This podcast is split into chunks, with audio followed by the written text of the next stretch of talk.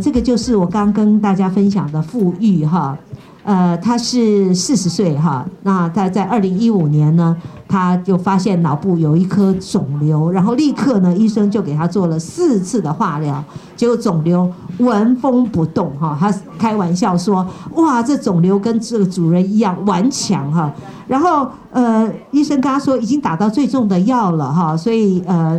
化疗就放弃，我们试试放疗吧。他想说，化疗打到最重的药都没效，放疗会有效吗？哈，所以他就有一点呃灰心，但是呢，他想说还是给自己一个机会，好，所以做了三十三十二次的放疗，哇，那个顽固的肿瘤小了零点三公分，他很开心啊，他觉得找到希望，他说，哎，既然肿瘤会小。一定还有办法想，所以他就去 Google 哈，然后就找到癌症关怀基金会，他看了那个韩伯琛教授的影片，然后发现自己没有好好照顾过身体，决心改变，就从饮食做起，所以他就报名我们的饮食专班。但是呢，他从二零一五年的九月没有报上，二零一六年的三月又没有报上，我们只有台北要开两班。台中开一班，高雄开一班，哈，他那时候我们刚刚开始哈，所以呃报名的人太多，累积很多的人数，所以他就没有报上。到二零一六年的九月呢，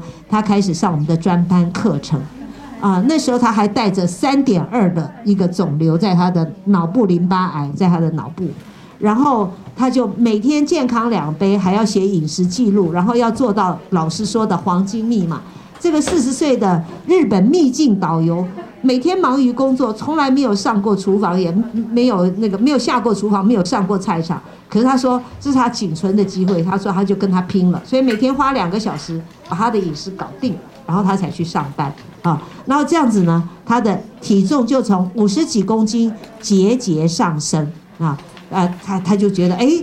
如果你是体重一直下降，然后能够开始回升。就表示你的身体自愈功能开始发挥了，所以值值得可喜的现象。然后十二月专班毕业了哈，他的体重已经恢复到过去差不多了七十，他就开始他就很开心，然后去接受那个三个月一次的呃追踪检查。医生一看到就跟他说，看到他的影片就说：“好消息耶，又小了零点四公分，就变成二点八，比放疗三十二次。”效果还好哇，他也很开心哦，所以他就穿上了这样，有没有看到很多黄背心、橘背心？他们都是我们的志工，有些是各位的学长姐，有些是呃，就是他呃是癌友的家属，也有些是他就觉得说帮助癌友很开心，他就愿意来帮助癌友。有没有觉得一来就接收到很温暖的照顾？有吗？有，那我们小小声给他们一个掌声好不好？因为大家在，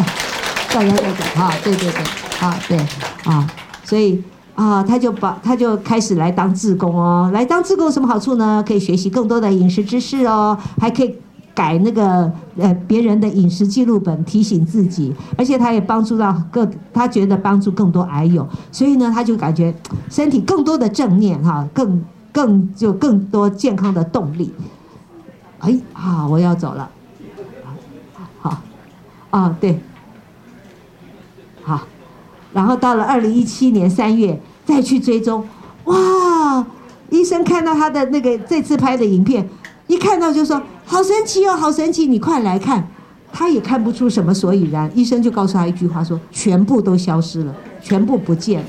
哇！他说他如果不是在整间，他就会跳起来，因为太高兴了，从来没有想到会有这样的一天。所以他现在呢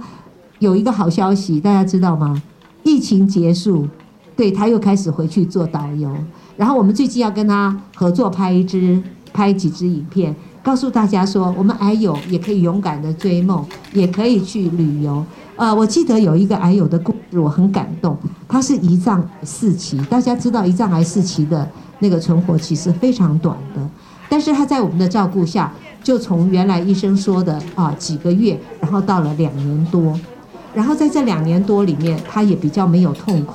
然后他就可以照常的饮食，然后他就圆梦。他女儿在澳洲，他就去了女儿的家，有女儿到他去，呃，就是各地旅游，他就过了非常开心，所以走的时候也非常的安详。所以，呃，我我我就觉得说，就是呃，不论我们最终结果是怎么样，但是我们都可以用这个方法，让我们勇敢的实现我们生命的梦想。那他就是说，如果啊，有的人就是我，